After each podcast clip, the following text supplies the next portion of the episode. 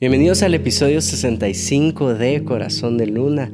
Mi nombre es Juan Diego Luna y durante estos episodios he tenido la libertad de poder compartir un poco de lo que Dios me ha estado hablando últimamente y espero que el Espíritu Santo también te hable a ti. Y recordarte, si has seguido este podcast por bastante tiempo, la idea es poder grabar contenido junto a mi esposita pero eh, no hemos podido organizarnos bien. Es totalmente nuestro error. Está de este lado, mil disculpas. Eh, vamos a organizarnos. Aquí está la M de mi esposa. Mi amor, te prometo organizarme mejor para poder grabar juntos. Y em, antes de ir a la palabra del Señor, te quiero pedir, por favor, apoya este contenido. ¿Cómo lo puedes hacer? Eh, varias formas. Puedes tomar un screenshot, ya sea que lo estés viendo en YouTube o escuchando algún dispositivo como eh, en tu dispositivo y en alguna plataforma como Spotify, Apple Podcast. Eh, no sé si alguien lo escucha en Audible de Amazon o Google, creo que tiene su plataforma de podcast. No sé, pero también lo puedes compartir y decir dónde lo estás escuchando. Y también una forma que apoya demasiado y es bien sencillo para ti en YouTube es comentar. Si generas algún comentario, fuegui, aunque sea emojis, no te quita nada, solo es un par de, un par de palabras que escribes en tu teléfono o en tu compu, pero el comentario YouTube dice, ah, eh, este contenido tiene bastantes comentarios o interacción, entonces vamos a eh, posicionarlo de mejor forma. Esa es otra forma en que puedes apoyar este contenido con tus comentarios en YouTube. Dicho eso, creo yo que ustedes ya saben el título de esta enseñanza y eh, quiero darla para traer bastante esperanza. Si tú necesitas esperanza, eh, esta enseñanza te va a ayudar bastante. Esperanza. Necesito esperanza, algo de esperanza. Isaías 4.2 dice así, el profeta le está dando una palabra a Jerusalén. Jerusalén no estaba en sus mejores días, ¿sí? era una ciudad tremenda que se había apartado del corazón de Dios y los sacrificios que le entregaban a Dios ya, ya estaban muy lejos de, de un corazón sincero solo era por salir del paso. Entonces el profeta Isaías está reprendiendo a un pueblo y en medio de esta reprensión sale o da una palabra profética llena de esperanza. Y es ahí donde quiero empezar este contenido. Dice así, Isaías 4.2, aquel día el renuevo, te lo estoy leyendo en Nueva Biblia las Américas, R con mayúscula, el renuevo. Si es R con mayúscula, es una profecía mesiánica. Está hablando acerca del Mesías, Jesús por venir. Será hermoso y lleno de gloria. Cuando venga Jesús, el futuro será hermoso y lleno de gloria, y el fruto de la tierra será el orgullo y adorno de los sobrevivientes de Israel. Y acontecerá que el que se ha dejado en Sión y el que quede en Jerusalén será llamado santo. Todos los que estén inscritos para vivir en Jerusalén. Está de cierta forma profetizando acerca de la nueva Jerusalén. Cuando el Señor haya lavado la inmundicia a las hijas de Sion y ha limpiado la sangre derramada de medio de Jerusalén con el espíritu del juicio y el espíritu abrazador, entonces el Señor creará sobre todo el lugar del monte de Sión y, y, sobre sus asambleas una nube durante el día, o sea, humo, y un resplandor de llamas de fuego por la noche, porque sobre toda la gloria habrá un dosel será un cobertizo para dar sombra contra el calor del día y refugio y protección contra la tormenta y la lluvia. ¿Qué es lo que está pasando acá? El profeta Isaías está declarando este día del renuevo, este día de Cristo Jesús, el Mesías, será hermoso y lleno de gloria. Y hay alguna frase cliché en el cristianismo que dice, lo mejor está por venir. Y lo quiero aclarar sobre tu vida, no solo, no solo como un cliché cristiano, sino por lo que estamos leyendo y porque genuinamente creo que Jesús vendrá. Y mientras Él viene, nosotros como iglesia lo estamos llamando y estamos estableciendo el reino de Dios acá en la tierra. Lo establecemos con el tiempo y con el tiempo somos transformados a su gloriosa imagen. Entonces todos los días podemos ver esta gloria en, gloria en nuestra vida. Y eh, por eso no lo voy a aclarar como un cliché sobre tu vida, lo voy a aclarar porque genuinamente lo creo. Lo mejor está por venir para tu casa, para tu vida. Si estás en ministerio, lo mejor está para venir para tu ministerio. Si estás eh, pasando un momento difícil en tu matrimonio y necesitas esperanza en tu matrimonio, déjame decirte, lo mejor está por venir. Si estás pasando alguna enfermedad, lo mejor está por venir, la sanidad de Cristo Jesús, el día del renuevo, el día del Mesías. Si estás pasando por un momento de escasez, déjame recordarte que Jesús se hizo pobre para que nosotros fuéramos enriquecidos. Jesús llevó maldición para que nosotros lleváramos bendición. Y por eso creo que lo mejor está por venir. Hay algo de estas profecías y mm, en teología se dice que es, son profecías de doble cumplimiento. Imagínate que el profeta está viendo y tal vez si pudiéramos tener esta ilustración en nuestra mente, son dos montañas o tú puedes ver dos picos de montaña. El día que vino Jesús en la tierra, Emmanuel, Jesús nació de María. Entonces está viendo esa profecía, pero es de doble cumplimiento porque así como se cumple cuando Jesús vino a la tierra, se cumplirá en la segunda venida de Cristo. Sí, son profecías de doble cumplimiento. Cuando Jesús venga y cuando Jesús regrese, son profecías de doble cumplimiento. Ahora, en el primer pico, Jesús inaugura este templo. Hay autores que dicen que la inauguración, inaugura su reino, perdón. Hay autores que dicen que esta inauguración de su reino es este cuerpo resucitado. A diferencia de todas las religiones Incluso en el primer siglo, cuando la iglesia primitiva estaba dando a conocer el Evangelio, ¿qué tenían estos seguidores del camino, a diferencia de los otros que creen en esto que se llama eh, eh, resucitar? Eh, ¿Y por qué lo creen? ¿Por qué están dando su vida a este mensaje? Porque vieron a su maestro resucitar. El día que algunos dicen se inauguró el reino de los cielos. Y la segunda venida, ¿qué es lo que va a pasar? Y te voy a adelantar un poquito este mensaje, es todos nosotros seremos resucitados juntamente con el cuerpos glorificados. Nuevamente, podemos ver este destello de esperanza que lo mejor está por venir, el renuevo. Y cuando leemos nuevamente Isaías 4.2, dice, el renuevo del Señor será hermoso. Para que tú comprendas este mensaje, tiene que haber esta valga la redundancia, comprensión de qué es un renuevo. ¿Qué es un renuevo? Para ti, ¿qué es un renuevo? Eh, ¿O qué quiere decir la Biblia con renuevo? Pues yo pensé y cometí el error que renuevo era más como decir, ah, serás renovado, unas cremitas ahí para que las patas de gallo se vayan eh, o este rejuvenecer, ah, esa palabra, rejuvenecer, ahí está. Eh, pero no es sinónimo de volverte más joven, es sinónimo de vástago. ¿Qué es vástago?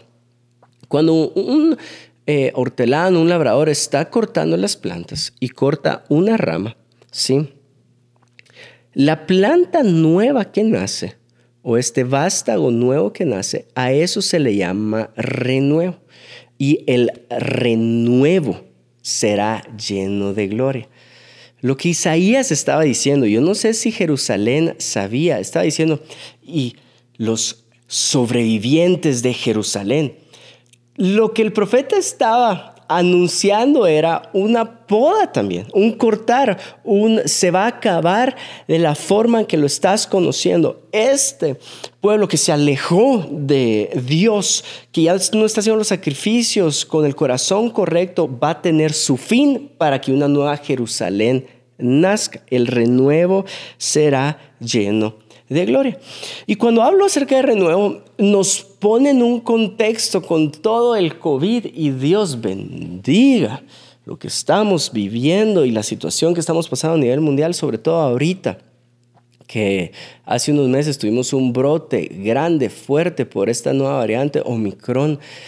Vaya si no, muchos de nosotros hemos tenido que cortar una forma de hacer las cosas y ha nacido otra forma de hacer las cosas. De hecho, este podcast nació como un renuevo cuando la forma de comunicar la palabra del Señor a distanciamiento tomó un diferente rumbo y sé que muchos podcasts nacieron en esa temporada, pero puedo ver cómo se terminó una forma que conocíamos y nació un brote nuevo, un vástago nuevo, la forma de comunicar. Y ese es el ejemplo de este eh, contenido. Pero puede ser que en tu vida hayas visto este corte y empezar a hacer las cosas de diferente forma.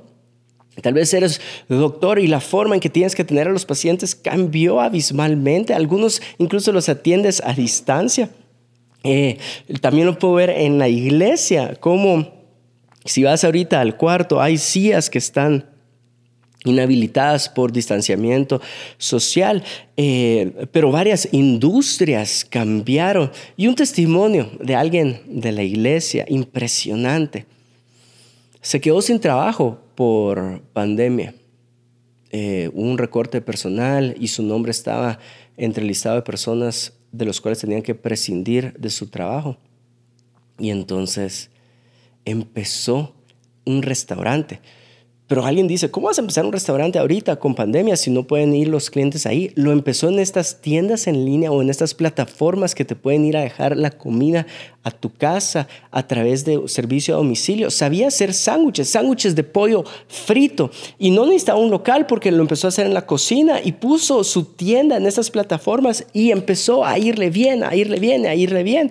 Y entonces ahora él testifica de cómo Dios bendijo ese renuevo porque le creyó a su palabra, tuvo una idea creativa, puso a Dios en primer lugar y esas puertas se abrieron y entonces podemos ver cómo fue bendito lo que inició el emprendimiento cuando se cortó la forma de hacerlo y Dios bendijo la nueva forma de hacerlo. Estábamos hablando de todo este concepto de renuevo en un equipo de pastores y directores y alguien hizo la siguiente pregunta. ¿Qué pudieras recuperar que perdiste en pandemia? ¿Puedes pensar en eso por algún momento? ¿Qué pudieras tú recuperar que perdiste en pandemia? Eh, y algunos empezaron a decir, ah, a mí me gustaría recuperar la confianza, la confianza de los feligreses al regresar a una comunidad todos juntos adorando al Señor. Otra persona dijo que le gustaría recuperar su trabajo, otra persona habló acerca de la casa que perdió porque ya no pudo seguir pagando la letra mes a mes por el recorte de ingreso que tuvo durante pandemia. Pero todo cambió en ese cuarto cuando uno de ellos dijo, mi papá me gustaría recuperar a mi papá. ¿Cómo le traes esperanza a alguien que perdió a uno de los seres más queridos durante pandemia? Yo le puedo dar un poquito de esperanza al que quiere recuperar la confianza del grupo de feligreses. Ah, tranquilo, con el tiempo vas a ver, es un proceso. Yo le podría dar un poquito de esperanza al que perdió su casa y decir, bueno, no se trata de una casa más grande, se trata del hogar que tenés con tu esposa, con tus hijos. Dios se puede manifestar en ese hogar y puedes sentir la calidez a pesar de que el cuarto sea más pequeño. Pero ¿cómo le traes esperanza a alguien que acaba de perder a un familiar o perdió a un familiar durante pandemia? ¿Cómo? A mí me cuesta. Yo soy mal, yo soy, yo soy de esas personas que no sabe qué decir en esos momentos de luto. Em, siento que lo que diga va a quedar corto comparado con el sentimiento profundo que la otra persona está viviendo. ¿Y cómo le traes esperanza a alguien que perdió? ¿Cómo te traigo esperanza a ti que tal vez sentiste que tu matrimonio ya está perdido? ¿Cómo traerle esperanza a alguien que lleva meses buscando trabajo después de pandemia y todavía no lo ha encontrado. ¿Cómo te traigo esperanza a ti que perdiste? Pues el apóstol Pablo sí le trajo esperanza a una iglesia, a la iglesia de Tesalónica, eh, porque andaban con esta confusión en su corazón. ¿Qué, qué irá a pasar de, de, los que perdimos? ¿Qué irá a pasar de, los, de las amistades que perdimos? Pues déjame contarte un poquito el contexto antes de ir al versículo, y es, Pablo estaba, eh, si no estoy mal, con... Eh, Silas o Bernabé en la iglesia de Tesalónica, ahorita no me recuerdo quién era el compañero, y, Pablo fue a conocer esta primera iglesia en Tesalónica, estos que se juntaban a cantar coritos en la casa y Cristo no está muerto, Él está vivo y lo siento en mis manos, siento en mis pies, lo siento en todo mis... Ya te diste cuenta que no canto. Pero entonces Pablo estaba ahí y dejaron a esta iglesia para seguir sus viajes misioneros y le envió cartas y envió a Timoteo a encargarse de la iglesia, si no estoy mal. Y esta iglesia estaba siendo perseguida por el imperio romano. ¿Por qué? Porque los judíos le pusieron el dedo a este grupo seguidores del camino. Fueron delante del César y dijeron, César, ¿quién es el que tiene más autoridad en este pueblo?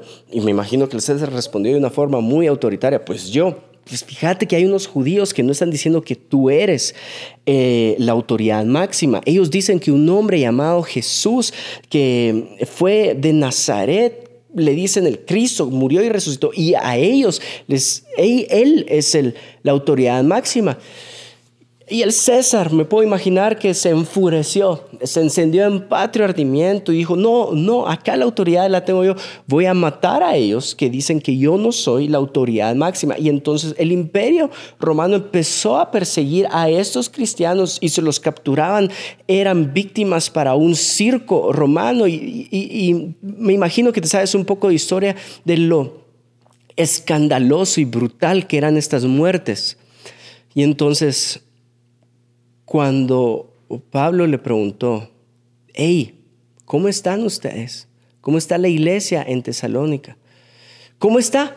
¿Cómo está el hermanito Juan que pude conocer la última vez que los visité? Pues esta iglesia respondía con bastante dolor en su corazón. Pues fíjate que capturaron a ese hermano y lo mataron. De una de estas formas inhumanas de traer muerte a un ser humano. Y entonces la iglesia se preguntaba, ¿y qué va a hacer de nuestros amados que perdieron la vida durante esta persecución? Entonces Pablo le trae este mensaje de esperanza. Primera Tesalonicenses 4:13. Tampoco queremos, hermanos, que ignoréis acerca de los que duermen los que murieron, para que no os entristezcáis como los otros que no tienen esperanza, porque si creemos que Jesús murió y resucitó, recordate, doble cumplimiento, así también traerá Dios con Jesús a los que durmieron en él. Por lo cual os decimos esto en palabra del Señor, que nosotros que vivimos, que habremos quedado hasta la venida del Señor, no precederemos a los que durmieron porque el Señor mismo con voz de mando, con voz de arcángel, con trompeta de Dios descenderá del cielo y los muertos en Cristo resucitarán primero. Luego nosotros los que vivimos, los que allá hayamos quedado, seremos arrebatados juntamente con ellos en las nubes para recibir al Señor en el aire y así estaremos siempre con el Señor. Por tanto, alentados los unos a los otros con esta palabra. Lo que Pablo está diciendo es, aliéntense ustedes que han perdido algunos de sus seres queridos, los que durmieron, los que creen que no tienen esperanza, si tu matrimonio pareciera estar dormido, si esa situación de salud en tu vida pareciera estar dormido, aliéntense los unos a los otros, porque el día que venga el Señor, los que murieron resucitarán primero y nosotros con ellos. Y nos saldremos al cielo a recibir al Señor. Y lo que está haciendo es utilizando una imagen de lo que sucedía con los subordinados, con los delegados romanos que ellos salían de una ciudad a recibir al emperador para que el emperador entrara. Cuando un emperador venía, los delegados salían, lo recibían y entraban. Y es lo que nosotros haremos cuando Jesús vuelva a establecer su reino acá en la tierra, cielos nuevos, tierra nueva. Nosotros los saldremos a recibir para que Él establezca su reino acá en la tierra. Y ese día será un día lleno de gloria. Un día lleno de gloria. Esa es la esperanza que tú y yo tenemos. Que lo mejor está por venir. Ahora, ¿qué quiere decir todo esto, Juan Diego, a mi vida? Te voy a traer un ejemplo. Te voy a traer un ejemplo para que lo puedas dimensionar de diferente forma. Imagínate que yo esté sentado en primera fila y un profeta venga a visitar a casa de Dios y esté dando profecía a todos nosotros y se acerque a mi esposa y le dé una profecía a mi esposa y le diga, Melissa, tu matrimonio será lleno de gloria. ¿Sí? Estoy haciendo una comparación con el, lo que el profeta Isaías le está diciendo a Jerusalén, y Jerusalén será llena de gloria. Que le diga a mi esposa, y tu matrimonio será lleno de gloria. Y que yo me ponga contento, y, porque le está dando esa profecía a mi esposa. Pero que el profeta termine la palabra diciendo, tu nuevo matrimonio será lleno de gloria. Y yo al lado de ello contestaría, a su mecha. Eso quiere decir que, que mi esposa va a va a tener un nuevo matrimonio. ¿Cómo así? Em, otro, otro ejemplo es, es como que mi esposa está esperando ahorita a María Emilia y que y Dios me diga, tu hija será llena de gloria. Y que yo le responda, Señor, María Emilia será llena de gloria. Y ella me diga, no, tu nueva hija. ¿Qué, ¿Qué quiere decir esto, Dios? ¿Quiere decir que voy a perder mi matrimonio o que voy a perder a mi hija? para que sea lleno de gloria. Lo que Dios le estaba diciendo a Jerusalén era la nueva Jerusalén. Los sobrevivientes de Jerusalén van a ser llenos de gloria. Lo que está diciendo Dios es que el renuevo te tiene que podar. Dios tiene que podar algo en nosotros para ser llenos de gloria. ¿Qué era lo que Dios tenía que podar en Jerusalén? Tres cosas. Era un pueblo lleno de rebeldía, era un pueblo lleno de idolatría y era un pueblo lleno de injusticia. Y Dios tenía que podar estas tres para llenar a su pueblo de gloria. ¿Sí? ¿Qué quiere decir eso para nosotros? ¿Y por qué estoy porque estoy asegurando que es en esta segunda venida de Cristo. Solo date cuenta cómo el vástago habla de otra profecía en, en Isaías 11. Y no lo voy a leer todo, pero tú puedes leer todo Isaías 11. Solo te voy a leer un momento, dice, un versículo, versículo 6. 5, em, perdón, y será la justicia cinto de sus lomos y la fidelidad Señor de su cintura. 6, y morará el lobo con el cordero. Por eso estoy seguro que es el cumplimiento de la segunda venida, porque ahorita no mora el lobo con el cordero. Sigue diciendo, y el leopardo con el cabrito se acostará, el becerro y el león y la bestia doméstica andarán juntos y un niño los pastoreará. Por supuesto que está hablando del día venidero cuando Cristo Jesús eh, venga. Y entonces, ¿qué es? ¿Qué, quiere decir todo, todo lo que te estoy diciendo? ¿A qué quiero aterrizar? A lo siguiente. Sí, lo mejor está por venir para tu vida, pero Dios tiene que cambiar esas tres cosas. La rebeldía, la idolatría y la injusticia, lo que cambió en el pueblo de Jerusalén. Entonces, ¿cómo cambio la idolatría? tú vuelves a poner a Dios en primer lugar. ¿Será que Dios sigue estando en primer lugar o tu trabajo está en primer lugar? ¿Será que Dios está en primer lugar o esa mujer que te tiene enamorado está en primer lugar? ¿Será que Dios está en primer lugar o tus deseos egoístas, avaros están en primer lugar? Tú tienes que decir, Señor, yo quiero ponerte en primer lugar, que tú seas el... ¿Puedo ir un paso más profundo y hacerte esta pregunta? ¿Será que estás poniendo a Dios en primer lugar en tus finanzas? ¿O quieres un futuro lleno de gloria, pero no estás dispuesto a reconocer el primer lugar dentro de tu economía a Dios? ¿Será que estás poniendo a Dios en primer lugar? Y cuando pongas a Dios en primer lugar, veremos un futuro lleno de gloria. Segundo, ¿será que estás siendo obediente a la voz de Dios? Era un pueblo lleno de rebeldía. No obedecían la voz de Dios. ¿Será que tú estás buscando al Señor y dices, Dios, yo quiero obedecerte? Señor, a donde tú vayas, yo iré. ¿Cuáles son tus planes para mi familia? No quiero mis propios planes, Señor. ¿En qué lugar quiere, quieres que esté? Señor, ¿me estás llamando a servir? Porque muchos de nosotros queremos un futuro lleno de gloria, pero no estamos dispuestos a obedecer la voz de Dios cuando dice, sirve, atiéndeme, atiende a tus amigos, sirve en tu iglesia local. retoma el grupo de amistad. Ah, pero queremos el futuro lleno de gloria y la esperanza sin obedecer la voz de Dios. Y por último, tenemos que cambiar lo injusto por justo. ¿Qué es lo justo para el reino de los cielos? ¿Qué es justicia?